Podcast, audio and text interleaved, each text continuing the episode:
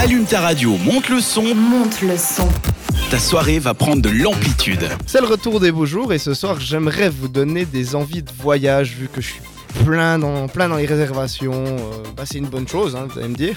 Mais j'ai envie de vous donner 2-3 régions, 2-3 villes qui sont sympas à visiter en Suisse et en Europe. Donc prenons ensemble la direction des vacances, prenons l'avion et on part directement en Suisse pour commencer avec la ville de Sierre et ses alentours, euh, donc la région de Grand Montana, avec la possibilité justement d'aller dans cette station de ski euh, que tout le monde connaît en funiculaire, c'est plus sympa, c'est cher mais c'est plus sympa.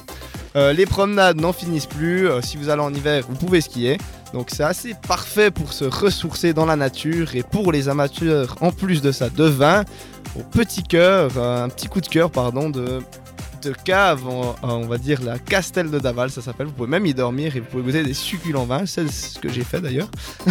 et donc, je vous, euh, avec modération, bien sûr. Dans un tout autre registre, et pour des personnes qui aiment vraiment visiter, je vous propose d'aller visiter la ville de Bruxelles. La capitale belge sera autant faite pour les personnes qui aiment sortir le soir dans le quartier Sainte-Géry, par exemple mais aussi beaucoup de choses à voir comme le Mannequin Piece, pas très impressionnant pour l'avoir fait, ou encore l'Atonium qui est très grand pour lui pour le coup. Enfin, il y a tous les goûts, il y a pour euh, tout le monde, donc c'est vraiment une ville hyper hyper euh, intéressante, euh, rythmée, il n'y a, a, pas une seule minute où ça bouge pas. Mais je dois vous avouer que maintenant on va passer à ma ville vraiment coup de cœur que j'ai connue il n'y a pas si longtemps, c'était l'été dernier. C'est une ville moins connue que les autres, mais si vous aimez les palmiers, là vous allez être servi. C'est la ville d'Elche en Espagne. C'est un véritable paradis sur terre et je ne pèse pas mes mots. La ville, elle possède juste trois patrimoines de l'humanité reconnus par l'UNESCO, rien que ça, et toujours pour la même chose, c'est parce que c'est la plus grande palmeraie d'Europe, donc la ville avec le plus de palmiers en Europe.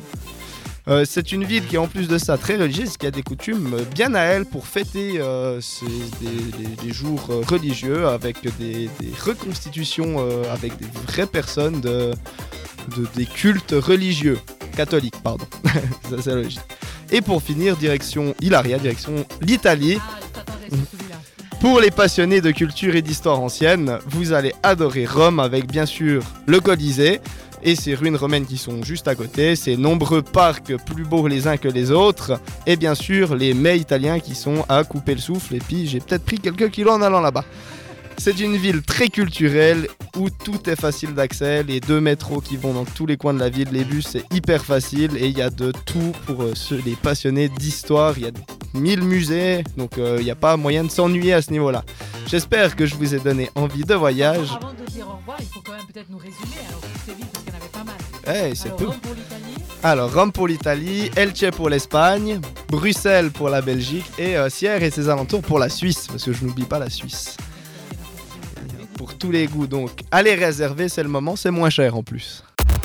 T'écoutes Amplitude. Seulement sur cette radio.